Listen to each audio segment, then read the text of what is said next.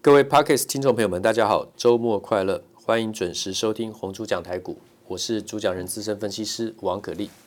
现在时间是礼拜五下午收盘之后。那么今天大盘呢，盘中跌一百三十三点，最多的时候收盘是跌七十六点。我昨天礼拜四在盘中电话连线解盘，跟东森盘中电话连线解盘的时候，那么我有说价量背离的话呢，这次从低点上来，先涨了七百五十点。如果要回档的话呢，就算回个两百点都没问题，它还是多头。所以今天盘中最多跌一百三十三点啊，我并不意外。收盘而且只跌七十六点。联电这一次呢，一马当先，带着指数一直往上攻。那么从五十点五元攻到昨天礼拜四最高六十三点九，而且是一根中长红啊。那今天没有过昨天六十三点九的高点，今天最高六十三点八哦，几乎是同价位啊，收在六十二点一。其实还是非常强，因为它能够创高，它当然是强势股。世界先进当然也是一样，一口气从一百二十块一突破之后，来到今天最高一百五十三。平常很少在动的世界先进，一动起来连涨三天，今天第四天稍微创高压回，它还是多头。友达、群创、彩晶面板的部分，我已经说过，就算是很低筑底也不要碰，真的最好是不要啊，要去找那种创高回档的强势股买进。也不要去在底部还没有完全成型的友达、群创、奇美去友达、彩群创、彩晶三档去找怎么样买点。那么你看看这个三十八亿的群创，礼拜三外资买了七万五千五百一十三张涨停板，收涨停板二十点九五。可是呢，昨天礼拜四一天到了十九点九百万啊，十九点九十九点九八万张出来，十九十九点九八万张出来。前天买七万五千五百张。拉涨停，礼拜四隔天礼拜四卖出十九点九八万张，将近二十万张，然后今天又打下来，等于是礼拜三的那一根长红涨停呢，又几乎全部退回去了。底部要完成要完整，没有那么简单，没有那么快。四月底我已经建议所有的东升的观众，还有我们的网友听众，卖掉友达、群创跟彩晶。群创四月底最高是五三十二点五五，那么现在是二十点零五，然后呢，友达的话呢，四月底最高三十五点五五，今天是二十一点六，彩晶四月底最高三十点七，现在是二十点六五。最近公告出清两百零七块的金豪科，现在是一百八十二点五，公告两百六十四出清的鹏程整流二极体的鹏程。讲完之后，两百六两百六十四出完之后，最低跌到两百零一点五，其实回的还蛮多的。不过今天锁涨停两百三十五点五，那我公开出清是两百六十四，跟我的卖价差了差不多二十八块半，还有还有二十八块半的空间，它又转强了，所以要再买都很有空间可以买。第三代化合物半导体的汉磊跟嘉金，嘉金的话呢卖一百零六，已经公告了，今天最低达到八十七点四，收八十八点二。那今天第三代化合物半导体为什么跌？大家知道最新的新闻，鸿海集团要已经啊已经确定已经买下了旺宏六寸厂，他要来做一些功率元件的晶圆代工。各位听众啊，结果今天第三代化合物半导体全全部都这个怎么样？中长黑拉下来，合不合理呢？市场的反应其实不合理，但是市场就是这么反应的，因为红海要出手的话，那这些订单都要被他抢走。问题是。啊，旺宏要怎么做第三代化合物半导体？你的磊晶的技术你要从哪来？材料还是要跟国外买啊？而且磊晶生成的技术，碳化硅跟氮化镓，国内唯一可以同时生产量产碳化硅跟氮化镓磊晶技术的只有嘉晶。你红海就算按照新闻讲，预估要能做，要到二零二四年。那也就是说，这个新闻的意思是说。因为鸿海要并了旺宏，要做第三代化合物半导体，将来了哈，现在先做功率元件嘛，对不对？那所以只要是跟碳这个汉磊、嘉晶，甚至包括台积电跟意法半导体合作，还有这个宏捷科，还有这个中美金集团，对不对？环球晶，那这些是不是通通不要做了？然后订单都退回，然后那些品牌厂商客户。或是需要高功率元件的这些大的客户，需要第三代化合物半导体，不管是做电动车的也好，做手机的也好，做电源供应器的也好，那通通都不要跟他们下单，然后等到二零二四年跟红海买，是这样子吗？这不合道理嘛。而且那有金格匹配的问题，单晶、多晶跟非晶，磊晶所谓的磊晶是单晶薄膜，单晶的话呢，原子排列是很整齐，越整齐的话呢，间隔会越顺畅，电子在这个跑的时候呢，速度会最快、最顺畅。那多晶的话呢，是部分单晶、部分多晶，对不对？部分凌乱，部部分整齐，大部分大自然中是这种排列啦，对不对？那非晶的话呢，就是完全。完全混乱，根本就不是晶体，对不对？那所以说，这不一样的东西就打来打去，就打到这个股价。那不该乱跌的股票跌的话，就是下次你买进的机会嘛。嘉兴一百零六出清的，现在是八十八点二，三笔资金全部出清。好整以下，我爱买一笔，买两笔，买三笔，我怎么分配买，我就随便拉回的时候就买。这是我的直接的交易，就是这样。好，我跟各位讲实战的东西。那我们要不要再复习一下第一代、第二代、第三代？暂时不用了，因为我们讲过太多次了。今天反而是先讲一下这个大家最近听过的这个 IGBT，也就是绝缘闸双极性电晶体。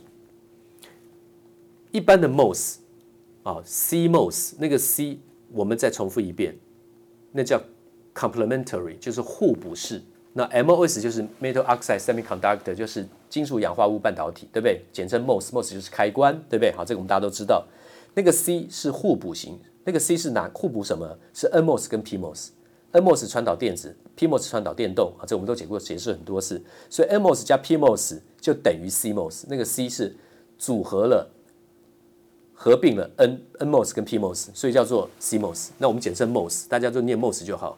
那是属于低功率元件，做些什么呢？CMOS 做些什么呢？这个电晶体做些什么？长这电晶体做些什么呢？像 CPU 啊。中央处理器啊，啊，类比讯号啊，那如果说你要去能够承受比较大的电流跟电压的话呢，那就不能只是做 MO，用 MOS 来做，不是吗？那所谓的绝缘闸为什么叫双极性电晶体？那个 IGBT 那个 I 就是 insular，就是隔绝的意思，啊，那个 get 那个 G 就是 get 就是杂极的意思，那个 BT 就是 bipolar transistor。就是双极，bipolar 是两极嘛，transistor 是电晶体，好，IGBT。那 IGBT 的话呢，它简单的定义，你只要知道就好啊，知道就好。那么就是双面晶圆的正反面它都有制成，所以叫做绝缘闸双极性电晶体。正面是 NMOS，背面呢是 PNP 啊。那什么是 PNP？也就是说在磊晶的生成上面一层 P 型系，一层 N 型系，再一层 P 型系，这是属于双接面。你只要记住这个定义的原理就好，因为你没有看到图形，不容易去理解。那就记住什么叫做绝缘闸双极性电晶体 IGBT，因为功率元件要能够承受比较大的电流电压，又没有大到像碳化硅、氮化镓，但至少是一个很棒、很好利用的过渡产品，就是 IGBT。茂矽在做这个晶圆代工，对不对？好，那整流二极体的话呢，也都要应用。那请问一下，简单的定义是什么？就是晶圆正反面都有制成，正面是 NMOS，背面是 PNP，就是 P 型系、N 型系、P 型系三层，像加这个三像这个三明治一样，三层堆叠起来。好，那表面当然还是什么样？有原极、杂极跟极极，这边是属于怎么样？叫做呃。极极、杂极跟射极，不过我我这样子讲的话，我想大家可能会不容易去背，那你就记住，反正晶圆正反面它都有制成，正面是 NMOS，背面是 PNP。有需要再进一步去讲到正面 NMOS 为什么是这样子排法的话呢？那是需要用图形去讲解。这边呢，我认为对大家来讲不需要，而且它有简单的这个电路图的符号表示，圈圈啦、箭头啦，好，那种排列帮助你去理解。但是呢，基本上它也是属于怎么样？MOSFET 金属氧化物半导体的这个怎么样原理啊？基本的结构架构，电晶体架构是这样子，没有错。那么绝缘栅双极性电晶体 IGBT，它也分了很多的世代，至少已经进行到怎么样第六代？你不用去背每一代的代表的这个功能，但是我念一遍给各位听，好，你大概有个概念印象就好。第一代就是是年代最久以前的，在一九八八年左右啊，穿透型；第二代改良穿透型啊，隔了两年到一九九零，每隔两年到五年之间一次。然后到了一九九二年是第三代沟槽型，就 trench 啊，trench IGBT，trench 就是沟槽的意思。第四代呢就是非穿透型啊，到了一九九七年了。然后第五代呢是电场截止型，这是两千零一年。然后第六代呢就是电场截止沟槽型，就是功能越来越复合复杂，然后功能越来越强。好，这是到了二零零三年，你看这发展的六代已经到现在距离多久？也十八年了。它现在一直怎么样再往前推进？目的就是要能够承受更大的电流电压，然后呢传递开关的速度越来越快。啊，所以饱和降压的部分来讲的话呢，是从第一代一直到现在第六代一直往下降，饱和降压从三伏特降到一伏特，哦，电子伏特。那么，哦，对不起，就是伏特而已。然后呢，功率损耗当然是越来越降啊，对不对？它越来越有效率。从第一代的话呢的一百一直降到现在二十九，你只要记住一个数字就好了啊，哦。那么刚刚讲的年代你大概有点印象就可以，也就是从，也就是说从第一代从一九八八年到现在。好，它也是有世代的改良跟进展。那么绝缘栅双极性电晶体呢？我们刚刚讲到，它是一个 MOSFET 跟一个 BJT 啊双接面电晶体它组成。同时，它具有怎么样？就是有 MOSFET 就是开关，还有 BJT 的优点。因为 BJT 的话呢，至少可以阻抗到比较大的电流跟电压。那它的驱动功率小，饱和电压低，还不错。这个两个结合，两个两个合在一起就各取其的优点。那个别。MOSFET 跟 BJT 的这个缺点的部分来讲的话呢，也不太需要去背，反正你就记住绝缘闸双极性电晶体，它是组合了 MOSFET 跟 BJT 的优点合在一起啊，合在一起。我们刚刚在讲到的，就是说，请大家记住一点，就是说，晶圆正反面都有制成，正面是 NMOS，背面是 PNP 的薄化制成，这就是绝缘栅双极电晶体。那 MOSFET 来讲的话呢，它的它是组合了 MOSFET 跟这个 BJT 嘛？那如果以驱动方式来讲，MOSFET 的驱动方式是用电压来驱动的，就是金属氧化物半导体场效电晶体。你施加一个电压，电流导通叫做一，对不对？我们之前讲，那不导通的话呢，叫做零。所以一零一零的切换。那 BJT 双接面电晶体它怎么样？它的驱动方式是电流。MOSFET 话是电压，那 BJT 是电流。我们刚讲的 BJT 就是什么？PNP 型嘛，对不对？好，那没关系，你就记住驱动方式、开关的方式。MOSFET 来讲话呢是电压，BJT 是电流。那现在这个 IGBT 来讲话呢，它是什么？驱动方式是用电压来驱动，它会比较比较稳定。那另外的就是驱动电流的方式呢？驱动电流的方式呢？如果说是以 MOSFET 来讲，它就非常简单。IGBT 也很简单，BJT 的缺点就是很复杂。那为什么复杂？我们不解释哦，大家不需要去了解，没关系，我们是幼幼班嘛，哈。那么如果说是以驱动的功率来讲的话呢，MOSFET 跟 IGBT 都比较小，然后呢，BJT 比较耗电就比较大，所以这是 MOSFET 跟 IGBT 的怎么样优点？那如果说是以开关的速度，就是反应的速度，一跟零切换的速度来讲，MOSFET 的话呢是非常快，最慢的就是 BJT，所以它有它缺点。然后 IGBT 刚好适中，所以你要比一般 MOSFET 的速度快来讲的话呢，BJT 跟这个 IGBT 还做不到，但是呢，阻抗耐电流电压的耐受度来讲，IGBT 还比较好啊、那剩下的其他的这个标准，我们不去做太多的说明，大家只要有点概念就好。那绝缘闸绝缘闸双极性电晶体 IGBT 就是我们讲的 IGBT，它的封装的方式的话呢，现在大家不太需要去了解啊。不过国内现在不管是这个先进制程，还是到功率元件的这个封装，每一家的这个业绩跟 K 线形态都很强。好比说 OSA 的这个日月光投控啊，所有的中阶中阶以下的封装。制成的成熟制成的封装，全球最大就是日月光投控。但如果要讲到最先进的封装的话呢，Intel 有这个技术，台积电也有。那什么呢？二点五 D 跟三 D 封装。之前我们讲过，二点五 D 就是把逻辑 IC 跟记忆体 IC 封装，就包在一个怎么样晶片里面。那是二点五 D，因为它有细中介板。那为什么是叫称二点五 D？那什么是三 D？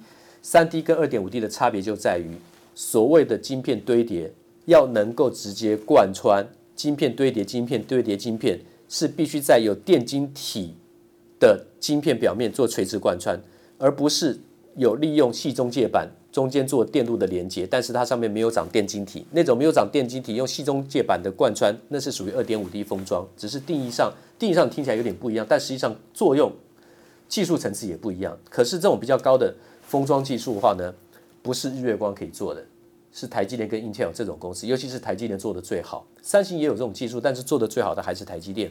好，那封装的话呢，那当然还有。像奇邦最近也是创高很强，来到了八十二，最近从七十块涨到八十二，不过最近都因为涨了一段了，你也没什么好追的。另外六二五七的细格今天创高，啊，昨天高点是七十一点八，今天高点是七十一点八，最近是从五十块钱涨上来的，外资还是在买，强者恒强没错，但是你不容易找到短线的切入点啊，不容易找到二四四九的这个金元电，京元电的话呢，在五月份我们疫情疫灾扩散的时候呢。它是第一家被公布员工有染疫的，有没有印印印象？记不记得那时候的金元金元电子杀到哪里？杀到差不多四十三块钱，四十二块。那么我在东森盘中电话连线解盘的时候，主持人帮观众问说：“这有没有关系？”我说：“不用担心。”我说：“金元电京元电京元电的业绩不会有问题，只是短期受一些影响，因为有有有些人这个工工程人员工作人员染疫嘛，对不对？那所以一定会有适当的这个隔离驱离，一定会有。那工要排班要分流，所以说。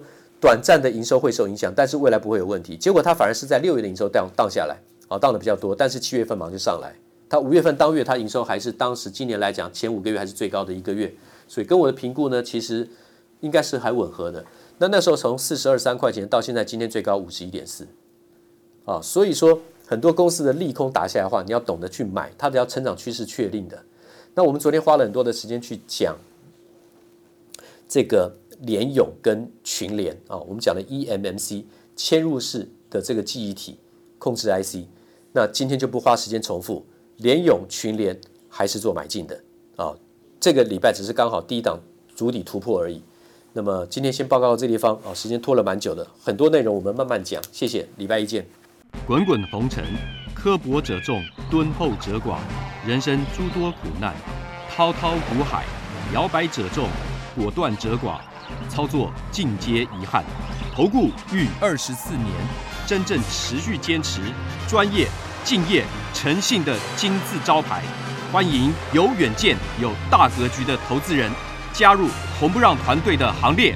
二三六八八七七九，二三六八八七七九。